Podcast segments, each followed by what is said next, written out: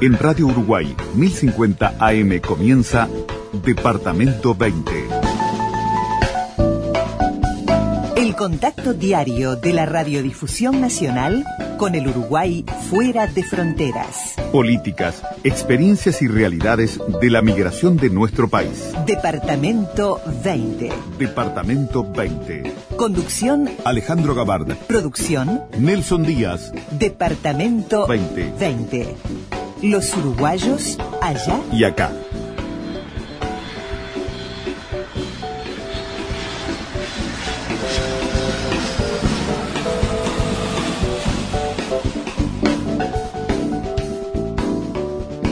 Muy buenas noches, comienza Departamento 20, aquí en Radio Uruguay les damos la bienvenida a nuestro encuentro habitual de comunicación en las radios públicas con Javier Lasval en la mesa de controles, Ariel Gómez en la audio compaginación de este programa y Nelson Díaz en la producción de nuestro encuentro con el Uruguay exterior, con los temas migratorios, con la vinculación y todos los temas atinentes a esta realidad. Aquí estamos compartiendo nuestro encuentro también para todo el país a través de RNU y sus repetidoras en todo el Uruguay. Les contamos porque hoy la cosa viene musical.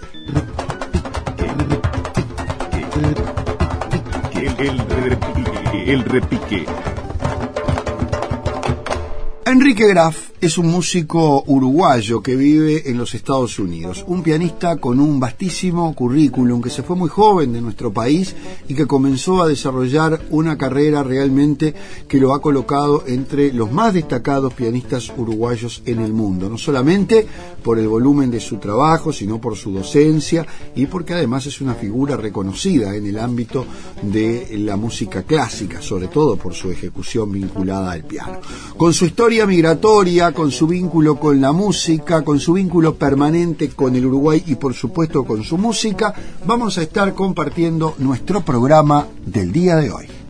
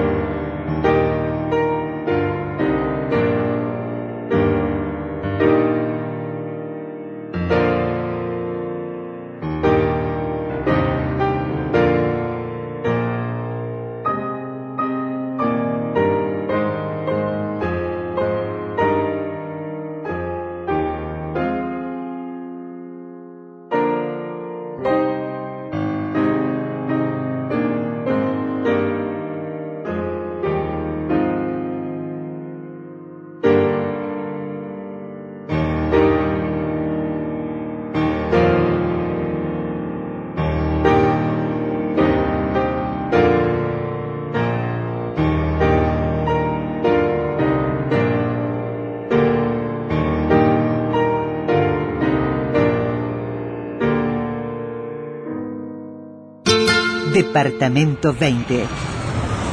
Un país con cultura de emigrantes.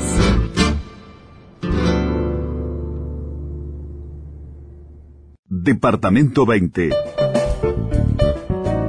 Todo un país detrás. Comenzábamos con música este programa y decíamos que lo ameritaba porque nuestro entrevistado de hoy es uno de los representantes más importantes de la música uruguaya en el exterior. Es un pianista que se ha ido muy joven del Uruguay, pero que ha trascendido a nivel internacional con una historia de vida que se ha desarrollado mayoritariamente en Estados Unidos. Hace unos días lo convocábamos a Enrique Graf, de él se trata, a propósito de la actividad del Festival Internacional de Colonia que nos ocupaba en el Departamento 20 Interior. Y decíamos en esa oportunidad que nos quedaba pendiente una charla más a nivel personal de su propia experiencia, de lo que ha sido su evolución artística, pero también ligada a lo que es una experiencia de vida, como para cualquiera, en otro país, en otras culturas, que siempre es un factor de enriquecimiento, pero también de desafíos. Enrique Graf se fue en el año 1973 del Uruguay, año emblemático, si los hay, lamentablemente A los 19 años se fue a Estados Unidos, vivió 16 años en Baltimore, los últimos 21 los ha vivido en Charleston, en Carolina del Sur. Tiene eh, un currículum que yo, si me pusiera ahora a leerlo, podríamos estar todo el programa y no lo dejaríamos hablar a Enrique, que es lo que nos interesa. Pero sí le podemos decir que este maestro uruguayo que ha dictado clases en distintas universidades del mundo, que ha dado conciertos, eh, que ha grabado numerosos discos con obras de diversos autores y épocas, que ha transitado por distintos estamentos de la música, es uno de nuestros representantes más importantes a nivel internacional. Enrique Graf, una alegría, un gusto, un honor tenerte de vuelta con nosotros. ¿eh? Gracias, es mi placer. Enrique, comencemos por ese muchacho muy joven que, vivía en, el, en, el, en, la comercial, que nació en el barrio sur.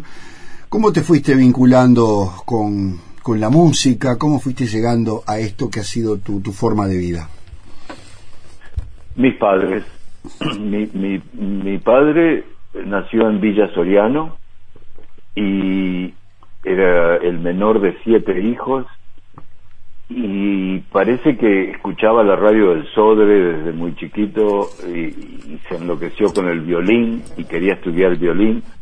Y al principio se iba a caballo hasta Mercedes para tomar lecciones de violín y después vio que no que eso no funcionaba y se mudó para Montevideo.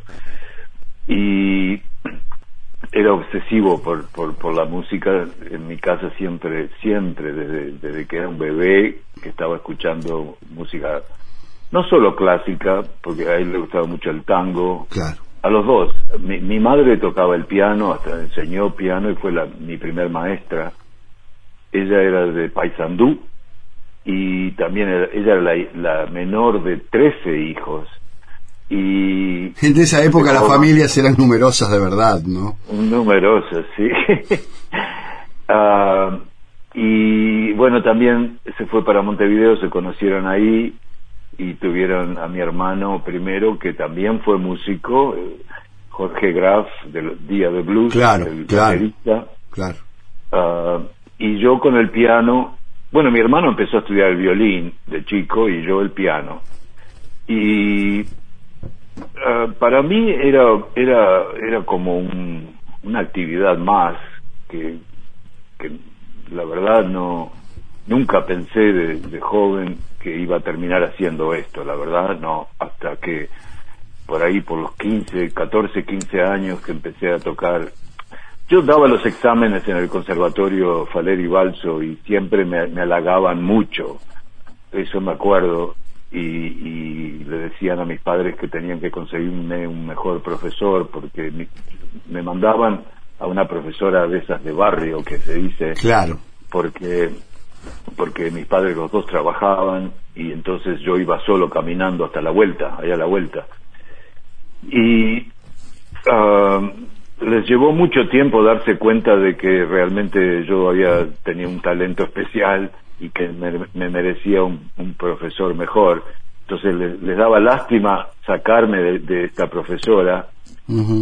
Eh, y entonces yo no nunca me la tomé muy en serio hasta que después eh, empecé a, a, participar en algún concurso de juventudes musicales o de la Asociación de Estudiantes de Música que había antes, que hacían todos los años, y empecé a ganar, ganaba los concursos, entonces todos eh, los músicos, la gente le decía a mis padres que yo me tenía que ir del país a estudiar en otro lado. Y en aquella época casi todos los músicos se iban a Europa a estudiar, muy pocos venían a Estados Unidos. O sea que eh, yo estaba estudiando alemán, italiano, hasta ruso, empecé a estudiar un poco y, estaba tratando de conseguir becas, me metía en las embajadas, pedía por, por todos lados porque yo te digo, básicamente me echaron, porque me, decían, te tenés que ir, te tenés que ir.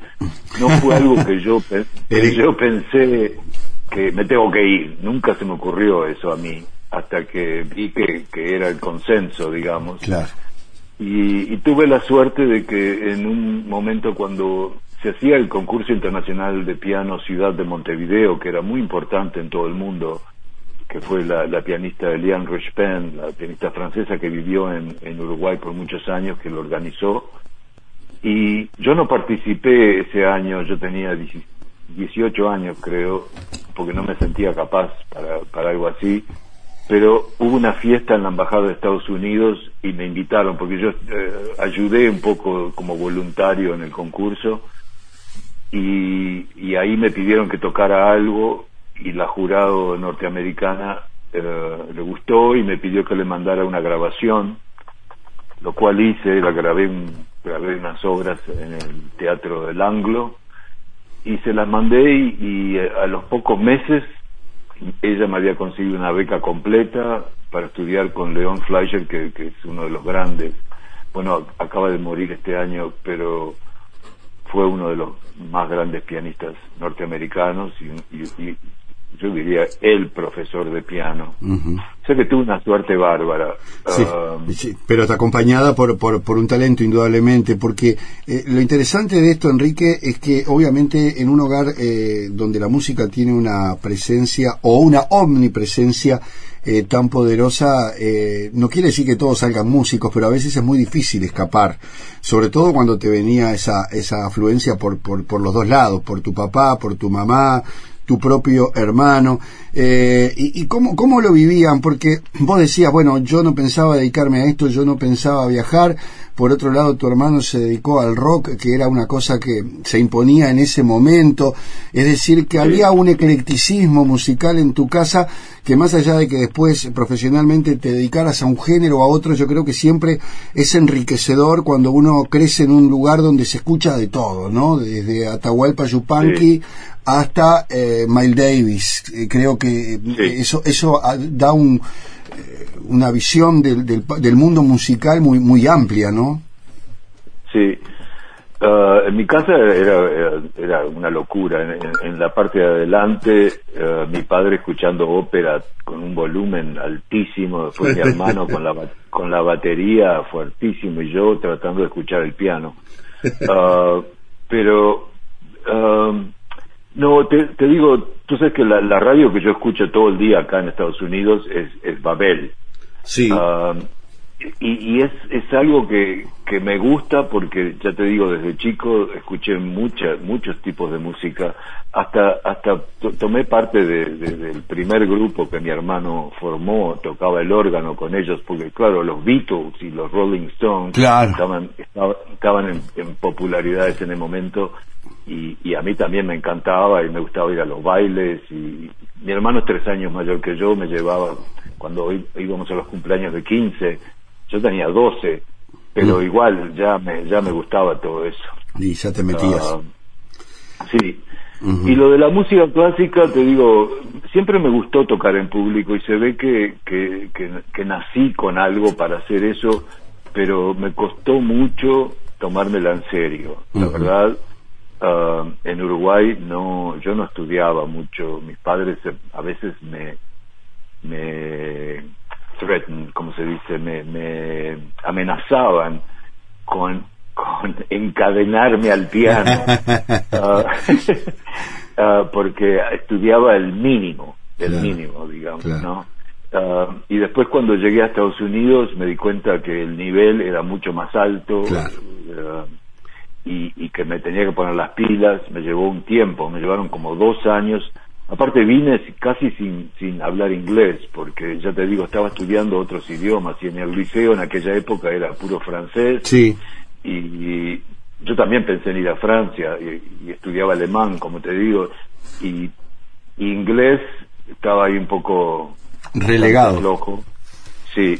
Ah, los dos primeros años en este país fueron muy difíciles sobre todo por eso, por el idioma y porque mi cabeza estaba un poco en otra, no, no yo no vine pensando me voy a dedicar a esto uh, full time. Claro. Entonces, Ahora, eh, Enrique, ¿cómo tomaste, cómo tomaste vos con, con, con, esa edad, esa posibilidad Eh, sobre todo teniendo en cuenta que en aquella época no era como ahora que uno, como se dice, googlea este, y sabe el lugar donde va a ir, qué es lo que pasa, qué es lo que no pasa, eh, ve en el mapa y conoce hasta, hasta la puerta de la casa donde va a estar. Eh, En fin, hay una cantidad de información que antes no existía, existía lo que te transmitían los demás, pero además quiero hacer una digresión acá, eh, que es algo que creo que, que, avala lo que tú decís. El nivel en Estados Unidos musical es tan grande, eh, tan, tan poderoso lo que produce, que eh, yo las veces que, que, tuve la fortuna de estar allí, siempre vi en lugares pequeños, en boliches, en estaciones de metro, tipos que vos los veías tocar y decís, pero ¿y este qué hace tocando acá? Eh, Ibas a un boliche y veía una gente, unas mujeres que cantaban como los dioses, unos guitarristas de la hostia, como dicen los españoles.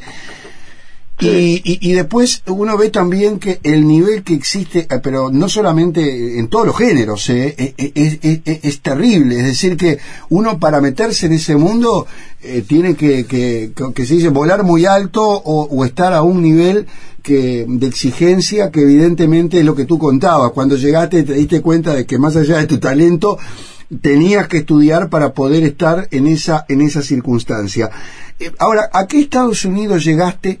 Y, y, cómo viviste ese momento? Porque una cosa es cuando uno va en la edad adulta, donde ya tiene cierta formación de su propia personalidad. Vos eras un gurí, como quien dice, que no tenía muy claro si iba a seguir, si no iba a seguir. ¿Cómo fue esa llegada a un Estados Unidos que además eh, eclosionaba en aquel entonces con la música progresiva, el género del jazz que siempre estaba presente, además del género clásico que, estaba allí, ¿no? Claro. Mira, uh, en mi casa había un, no sé por qué, pero había un librito sobre Baltimore, que era la ciudad donde yo iba, que era un, un libro que se había escrito, no sé, hacía muchísimo tiempo, y hablaban de, la ciudad preciosa que era este, que el otro de los clubes de jazz, todo. Y yo llegué en un momento muy difícil, eh, que acá habían eh, eh, tenido los, riots, como se dice, cuando los negros este, se estaban emancipando, digamos, y, y, empezaron a incendiar las ciudades. y ¿Te acordaste aquella época? Sí, sí, sí, muy difícil acá. Claro, y cuando llegué a Baltimore, fue un shock total, porque yo viniendo, digamos, del tercer mundo al primer mundo, esperaba otra cosa, no me imaginaba completamente algo diferente y, fue un, shock, um, no me gustó, la verdad, la ciudad no me gustó nada y, pensé, el centro estaba todo destrozado uh, y, yo dije, ¿qué estoy haciendo acá? Y pensé, bueno, cuatro años y me voy. Uh, porque la beca era por cuatro años, ¿no? Ah, y, pero al final, justo en esa época, después empezaron a renovar la ciudad y, a, arreglar y, hicieron realmente unos planes ah, de, diseño urbano fabulosos y, y al final terminé quedándome ahí muchos años comprando una casa y, y, viví ahí hasta que me salió otro trabajo enseñando acá en Charleston.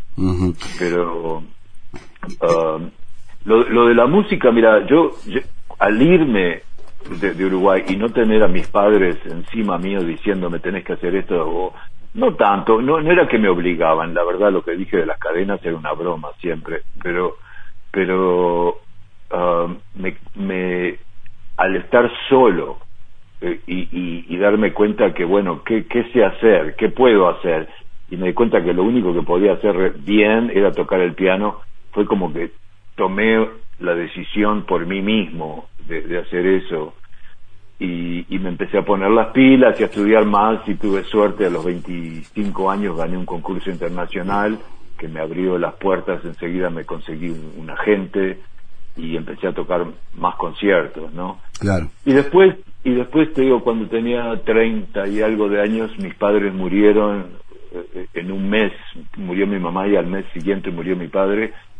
Y ahí fue como la última vez que tomé la decisión de que de esto es lo que quiero hacer y no tengo a mis a mis a mis fans mis, fanáticos más más importantes que eran mis padres. Claro. Ah, y pensé a quién le importa que yo haga esto y pensé bueno a mí. Y ahí ahí me dediqué de full ah, a hacer lo que hago Eh, Enrique, paremos acá esto con la música y contame de tu, de tu, de tu adaptación a la vida de los Estados Unidos. Naturalmente un Estados Unidos muy diferente en algunos, en algunas cosas a este que hay hoy. Eh, lamentablemente parece que los ciclos de la historia se, se fueran repitiendo dramáticamente, pero eh, digo por la violencia, por situaciones que nunca terminan de resolverse en un país que evidentemente cuando uno creía que ciertas imágenes no se iban a repetir, hoy se vuelven a ver y transformadas a los tiempos modernos. Pero, eh, ¿qué fue lo que más te costó de adaptarte a ese sistema de vida, a esa forma, más allá de que los jóvenes siempre tienen una adaptabilidad mucho más eh, práctica que la de las personas ya consolidadas. Eh, para un, muchacho que venía de una tranquila Montevideo, tranquila desde el punto de vista de, de lo que es esta ciudad, ¿verdad? Eran años muy agitados también, pero digo, de una idiosincrasia completamente distinta. ¿Cómo fue tu adaptación? ¿Qué te costó más? Porque realmente cuando uno llega a Estados Unidos, eh, ve que las cosas funcionan de una manera muy distinta, ¿no? Muy distinta. Mira, este, yo llegué cuando estaban uh, a Nixon lo estaban haciendo el, impeachment, sí. no sé cómo se dice, no se dice en español. Sí, sí, el impeachment pero, pero el impeachment es la palabra que se utiliza más, el caso Watergate. Ok, sí. Uh, o sea que todo eso fue como un shock también, porque no yo nunca había visto algo así y, y, no podía creer lo que estaba pasando.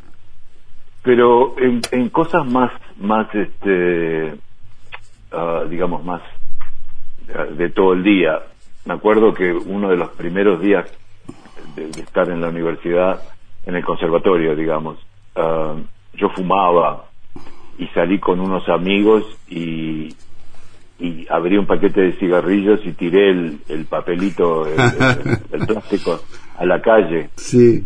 Y, y me dijeron, ¿qué haces? Levantá eso.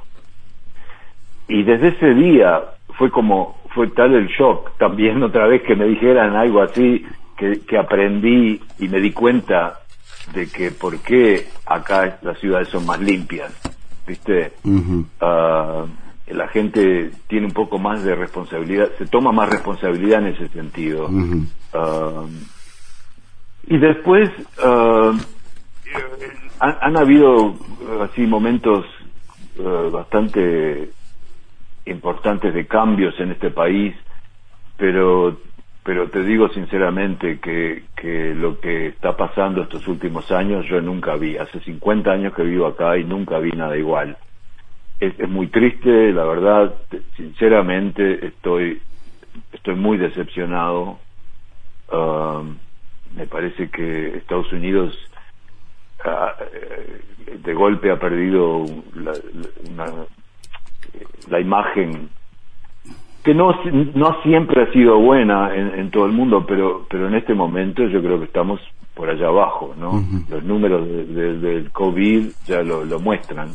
Sí, pero, uh, pero una involución sí. también a nivel social e importante se, se, vislumbra, por lo menos de afuera, ¿no? Claro, pero va todo junto, claro, ¿no? Claro. Este, el, ejem el, ejemplo que te dan de arriba es lo que después pasa en la sociedad, me parece a mí. Sí. Uh, yo, eso es algo que siempre uh, noto que los políticos a veces no hablan, no le hablan a la gente del corazón, digamos, no le hablan al, al pueblo pidiéndoles ayuda, porque no es solamente pedir, como dijo Kennedy aquella vez, no, no, uh, no le pidan a, creo que fue Kennedy que dijo, no esperen, eh, no, no pidan del gobierno, ¿qué, ¿qué es lo que pueden hacer por nosotros? ¿Qué podemos hacer nosotros por, por el país, digamos, no? Uh -huh. Que es algo que, que yo noto acá en Estados Unidos, uh, mira, un ejemplo es, es, este cuando en 2000 el año 2000 cuando las elecciones fueron muy peleadas sí.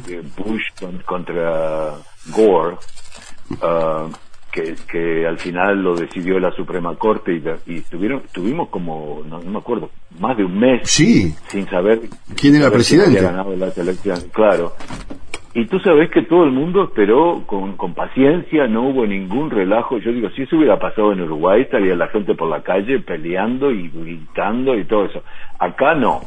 Este, hubo, hubo una tranquilidad, muchos quedamos calientes con, lo, con el resultado, pero bueno, al otro día todos seguimos para adelante trabajando, ¿no? Para el país, digamos.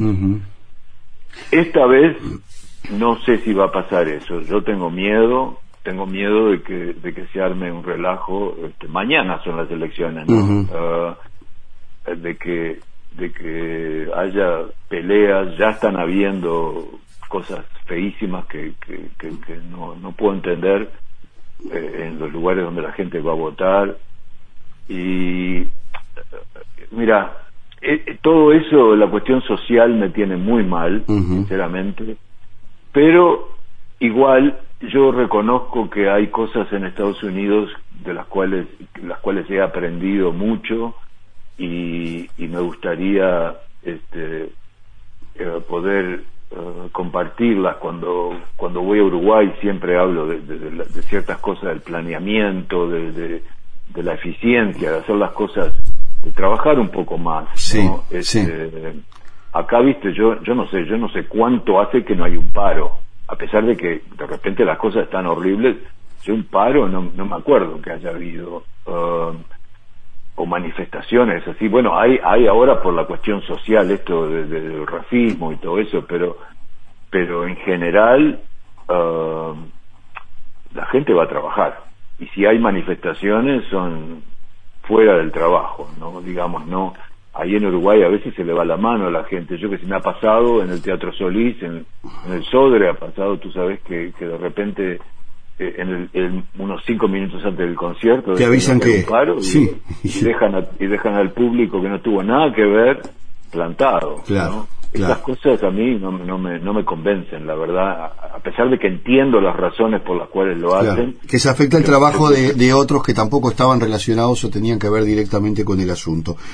Exacto, han habido músicos que han venido del extranjero a tocar y les tuvieron que pagar igual porque se canceló el concierto. Claro, claro. Y, y, y, ahí quién gana, no gana nadie. O cuando ponele matan, matan a un taxista y todos los taxistas hacen paro o matan a un, a un, a un, un, el, que maneja un ómnibus y todos paran. Ahí sufre toda la, la población. Hay, me parece que tendrían que haber otras maneras de demostrar y de, tratar de solucionar las cosas, pero no castigando al pueblo, digamos, ¿no? Enrique, este, eh, vamos a hacer un alto acá en el camino en este tiempo, porque después quiero que me hables también de lo, lo que ha impactado eh, en tu música, en tu trabajo, justamente Estados Unidos con esa riqueza eh, musical que particularmente que tiene, de tantas vertientes, eh, porque indudablemente cualquier artista es permeable ¿no? A, lo que sucede a su alrededor y obviamente que en el caso de la música llegabas, como decíamos recién, a un país que no solamente tiene un, un estándar, un nivel muy alto, sino que eh, ofrece muchísimas opciones, incluso desde el punto de vista cultural, porque no es novedad para nadie que Estados Unidos, un país construido por migrantes, ha tenido una variedad musical realmente increíble que se ha ido filtrando en su propia cultura a lo largo del tiempo. Si te parece, nos vamos a la pausa, Enrique, y enseguida volvemos con más Departamento 20. Departamento 20. Un país con cultura de emigrantes.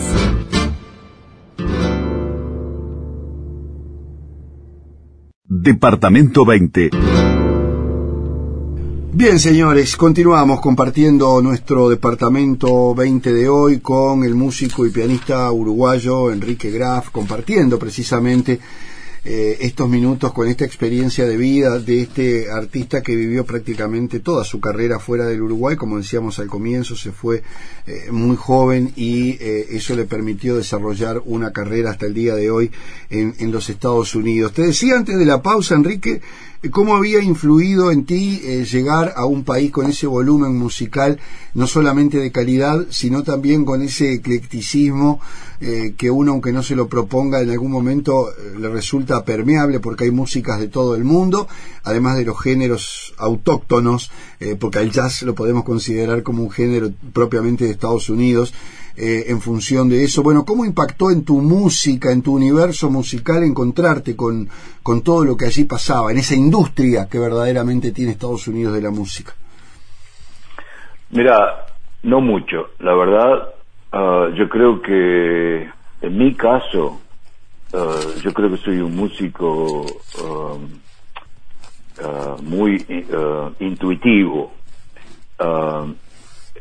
Y, y cuando estaba en Uruguay yo escuchaba pianistas, bueno, músicos de, de, Rusia, de Alemania, de Estados Unidos, de todos lados.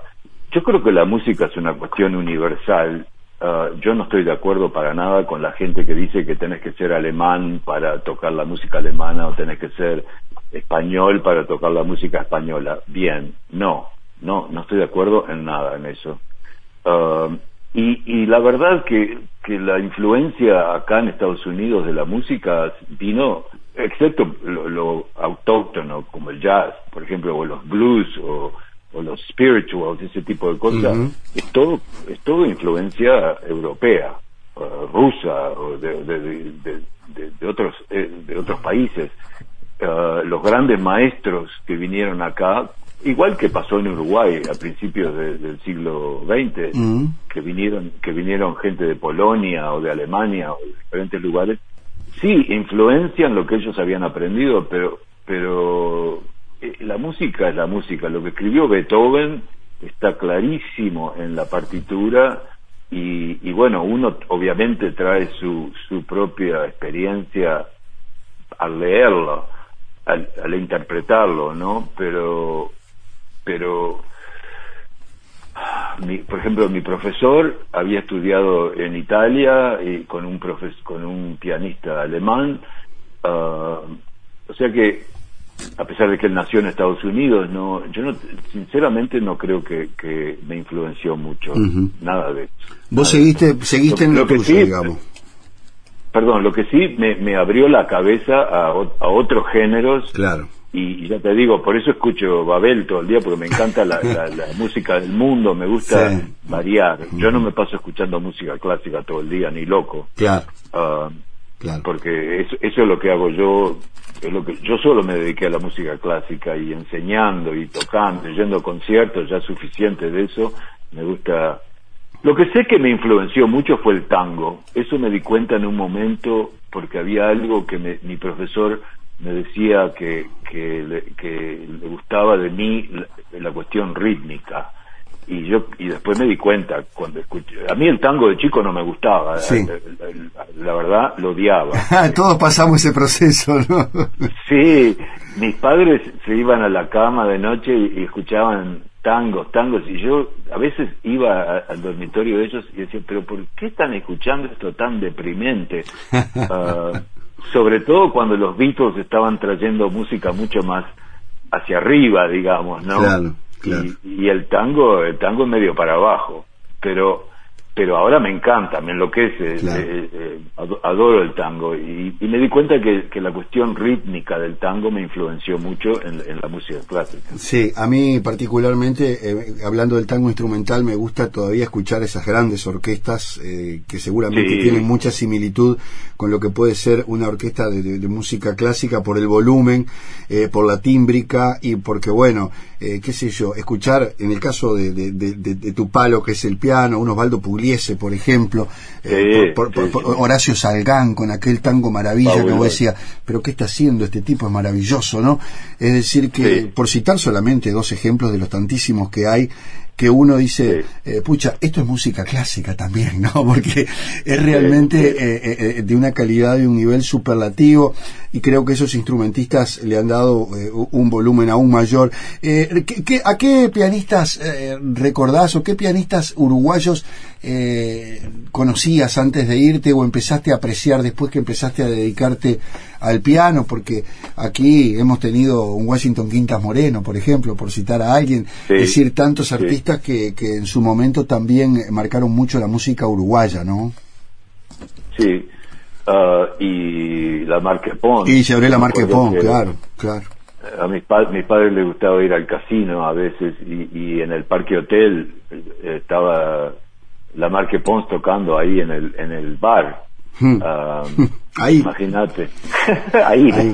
Vos sabés que yo tengo el, el, enorme, el enorme honor, o mi padre, de mi padre a través de mi padre, músico de jazz, que él pudo tocar con cualquiera de los dos y era muy amigo de Llorela Marque Pons y tenía este, una, una consideración, digamos, hacia ellos realmente de como como como artistas mayores no es decir gente que estaba por encima de la media de lo que en aquel momento ocurría en, el mundo de la música. Por eso los nombré y me, gusta que hayas nombrado a la Marque Pons porque son artistas eh, que como suele ocurrir muchas veces en el Uruguay han sido subvalorados o por lo menos no han tenido la dimensión que verdaderamente tuvieron bueno pero la gran la más la más para mí, en, mi opinión, la más grande pianista uruguaya eh, fue Nivia Mariño. Claro.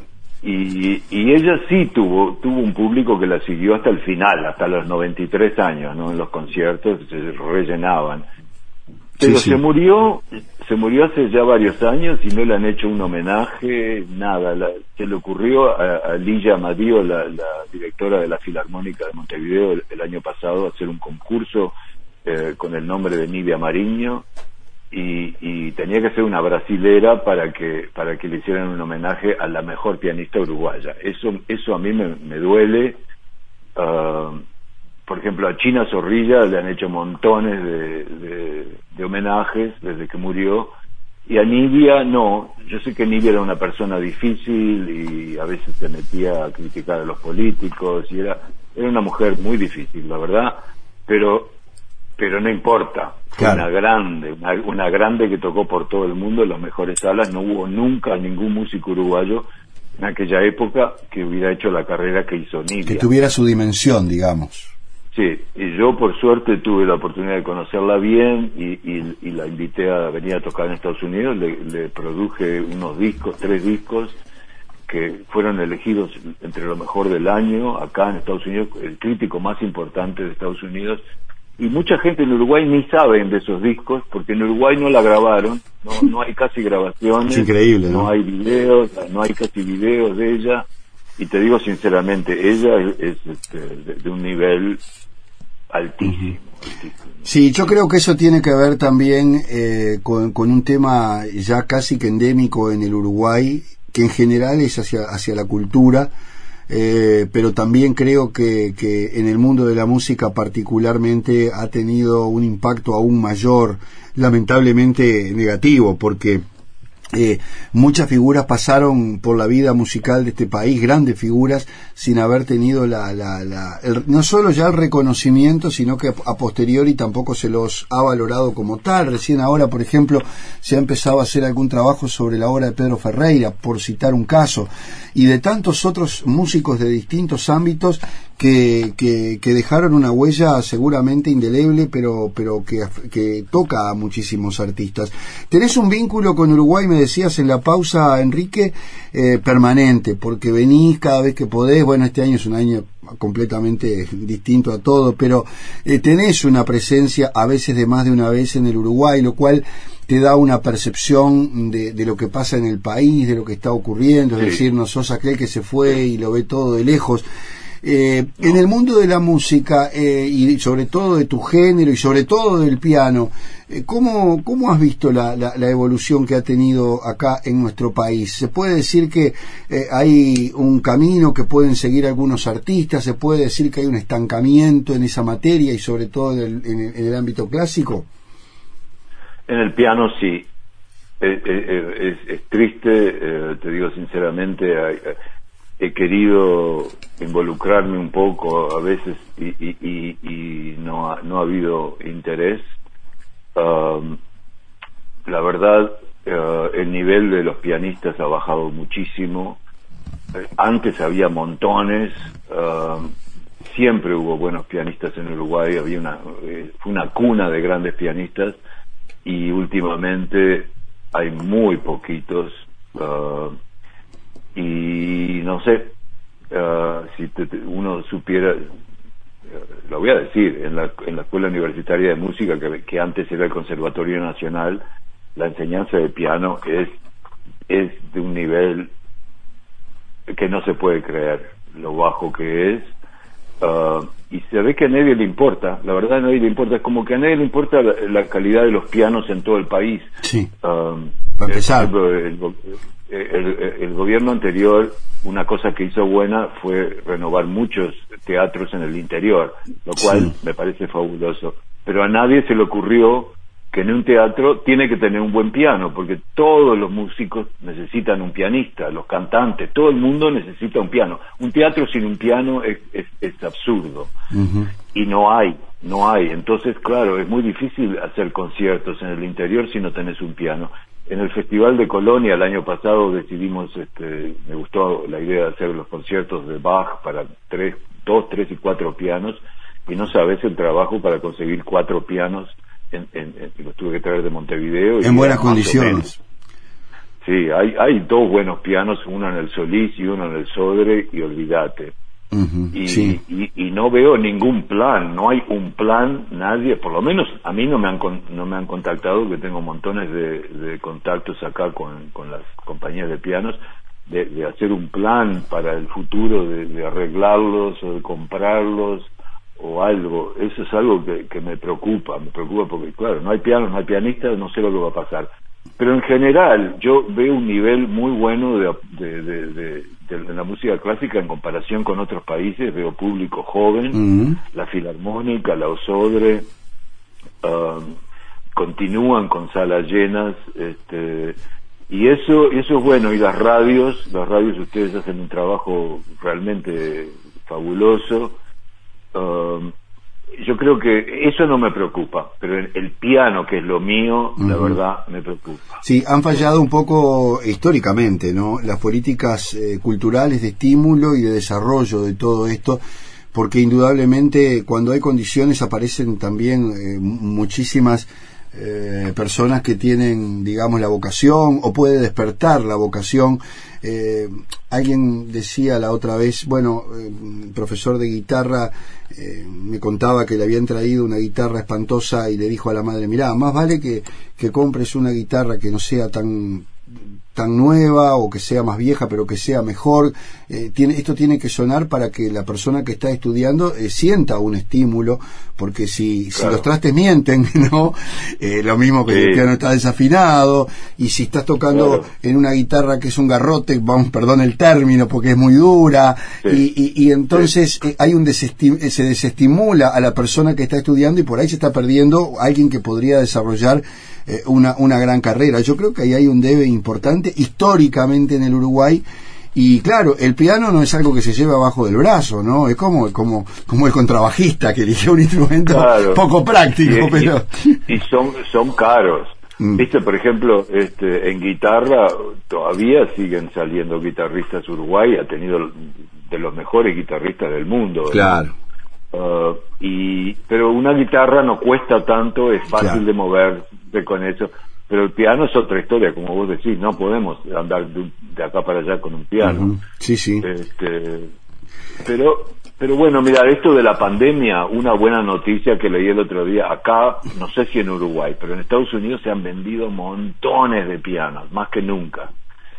Porque mucha gente le quedó el debe de, ah, quería tocar el piano, entonces ahora como están encerrados en su Ahora tengo tiempo. Compraron piano, sí, a mí eso me gustó. Leer esa noticia fue una de las pocas buenas en los últimos meses. Sí, sí. Enrique, eh, se nos va yendo el tiempo y, y, no quisiera tampoco quedarme en, en, el aspecto técnico de tu trabajo, y pues yo sé que es muy específico y pero, ¿en qué cosas crees con el paso del tiempo uno siempre hace evaluaciones sobre la vida que le tocó, sobre el camino que eligió? Eh, aunque uno no se lo proponga, el balance yo creo que es automático, ¿no? Eh, ¿qué, cosas crees que, te has llevado, a pesar de que te fuiste muy joven y que, igual tenés un vínculo muy profundo con Uruguay? ¿Qué te, qué te dio el Uruguay artísticamente? Eh, digamos, bueno, yo le debo todo a, la manera que, que, fui criado y enseñado en, Uruguay porque ah, si no, no estaría acá. Ah, te digo, soy un afortunado de poder haber vivido de, la música este, toda mi vida, nunca tuve otro, otro trabajo y, y estoy muy agradecido y sinceramente, por ejemplo, yo traje muchos muchos jóvenes a estudiar en Estados Unidos, les conseguí becas, no solo en piano, mm. pero, un montón de cantantes, guitarristas, violinistas, y todos están desarrollando una carrera grande acá. Y te digo que esa es una manera de devolverle al país. Con lo mismo siento con organizar el Festival Internacional de Colonia, que ya déjame que, lo diga. Dale. Va a ser va a ser del 11 al 15 de noviembre. Sí, ahora lo pueden ver este, por por internet y también el canal 5 lo va a pasar y el canal 3 de, de Colonia y la radio Babel va a pasar dos de los programas y búsquenlo en internet festivalcolonia.org y, y no se lo pierdan, porque la verdad yo creo que están muy buenos los programas que estamos poniendo y, y, y, eso es algo que, que, lo estoy haciendo para devolver lo que el país me dio. Eh, eh, Enrique, cuando venís al Uruguay, además de meterte en el mundo de la música y de ponerte al día de, aunque ahora como decíamos hoy, a través de la tecnología ya ya no venís a averiguar tantas cosas, pues ya, la, ya sabés, ¿no? Cuando ya todo, Pero, eh, ¿qué, te gusta hacer, además de, ese vínculo musical? Hablo de lo cotidiano, ¿te gusta ir a los lugares que, recorriste? ¿Te gusta caminar por la rambla? porque siempre a alguno le gusta algo particular, ¿no? Eh, hay quien dice, salgo corriendo a comer y, un pancho con mostaza de la pasiva, salgo corriendo a comerme un chivito. Es decir, es algo que, ah. que todo el mundo trae como, como una necesidad cuasi... Eh, cultural de decir voy a hacer esto. ¿Vos qué, qué, de qué disfrutás cuando llegás al Uruguay, además de ver los amigos y, la gente del palo? Bueno, eso es lo principal, estar con mi familia y ver a mis amigos. Pero después entro en cada panadería que paso, entonces siempre gano, siempre gano peso ahí, porque acá no hay panaderías como, como hay ahí. No, tenés que ir a uh, en todo caso. Sí, no, no, muy lejos. Ah, y eh, yo, los últimos 30 años he venido con mi pareja, ah, que es americano, y, siempre alquilamos un auto y hemos visitado todo el país. Agarramos una vez la ruta 1, otra vez la ruta 2, otra vez la ruta 3. Genial. Y, y, me, me, encanta visitar o, o, mismo manejar horas y horas sin ver gente y ver vacas y, ovejas, me encanta. Ah, siempre me gusta pasar unos días en Punta del Este para ver ese tipo de movida pero yo soy un loco por Montevideo. Adoro Montevideo, yo creo que es una de las ciudades más lindas del mundo uh, y, no creo que estoy exagerando, es única. Um, la arquitectura, me encanta caminar por Montevideo y ver y, mirar la arquitectura. Um, y, y eso, eso. Capaz que se disfruta de otra manera al no tenerlo todos los días, ¿no? Yo siempre miro hacia arriba cuando voy en el ómnibus, uno va descubriendo cosas y vas mirando por la ventanilla y decís, pucha, nunca me había dado cuenta de aquello o de aquello otro, bueno, miramos para arriba y eso que contás del Uruguay que es una verdadera maravilla de poder recorrerlo de punta a punta. Nosotros con Departamento 20 Interior hemos tenido la posibilidad eh, de, ir de un lado al otro y, descubrir precisamente eh, que vivimos en un país desconocido para los propios uruguayos que solamente tienen la cabeza metida en el balde metropolitano. Eh, y siempre bromeo con lo siguiente, cuando alguno dice estuvo en el interior o estuvo en Colonia, estuvo en Rocha, pero de ahí no salió. Y, creo que se está perdiendo un, un país maravilloso y me alegra esto que contás porque es algo que seguramente eh, muchos deberían hacer para poder tener un conocimiento este eh, cabal de, de, lo que es este, este Uruguay. Todos los, todos los años eh, nos aseguramos de pasar dos o tres días en Villa Serrana, Claro. O, o, mismo, mismo, bueno, Salto, Tacuarembó, lugares por ahí, Villa Edén. El maravilloso pueblo de tu padre, como es Villa Soriano, el Santo Domingo. También. ¿Eh? Eh, una, una cosa increíble. Y la propia ciudad de Mercedes, que es una ciudad preciosa, seguramente de, las más lindas del interior. Y que bueno, la Eso es otra cosa que hago todos los años, es si puedo ir dos o tres días al Festival de Jazz de Mercedes que, que, lo admiro mucho. Sí, realmente eh, eso ha sido, como se dice popularmente, una pegada, ¿no? Eh, porque eh, ha tenido un impacto no solamente desde el punto de vista cultural y, y, de lo que le da a la ciudad de Mercedes en enero, sino que le ha dado la posibilidad al interior del Uruguay y a la propia gente de Mercedes de acceder a artistas de primer nivel y de muchas veces despertar, como decíamos hoy, vocaciones que hoy están dando sus frutos. Enrique Graf, eh, ha sido muy lindo charlar contigo de estas cosas eh, y, de, bueno, conocer un poco tu, tu visión justo de, de, tu métier, lo que es el piano, lo que es el desarrollo musical en el país. Siempre es bueno que alguien que, que, que es uruguayo y que vive en otra realidad, en otro contexto, eh, pueda aportar desde su visión dónde estamos parados. Y por eso en parte también es que hoy eh, te hemos convocado, más allá de conocer esos aspectos que son tan nuestros también, de comer unos bizcochos cada vez que se viene, pero, pero en definitiva creo que, que también forman parte de, de, nuestra cultura y de las necesidades que cada uno lleva, eh, por más que esté a 13.000, 8.000, 10.000 kilómetros y que bueno, eh, forman parte de ese ADN. Y Enrique, felicitarte por este trabajo, por representarnos de una manera eh, tan importante y no solamente eso, sino en un país donde eh, la música, bueno, realmente es de alto vuelo, ¿no? Como lo es en Estados Unidos. Así que bueno, estaremos en contacto y ni que hablar que en algún futuro inmediato, cuando se pueda viajar nuevamente y estés por aquí, por Montevideo, nos encantaría recibirte aquí en las radios públicas para seguir charlando de estos temas. Muchas gracias. Un abrazo muy grande y que todo salga bien por ahí también, Enrique. Gracias, gracias. Que, pases muy bien. Y ustedes sigan cuidándose, por favor. Intentaremos. En eso estamos. Intentaremos. Ok. Chao, Enrique. Muchas gracias. Chao. Enrique Graf, señor, es un gran pianista uruguayo, un hombre eh, reconocido internacionalmente y como decíamos al comienzo de este programa, dando apenas eh, un pantallazo de lo que es eh, un currículum realmente muy, pero muy rico en materia musical. Y con música nos vamos. Nos reencontramos aquí en Departamento 20, como siempre, en Radio Uruguay.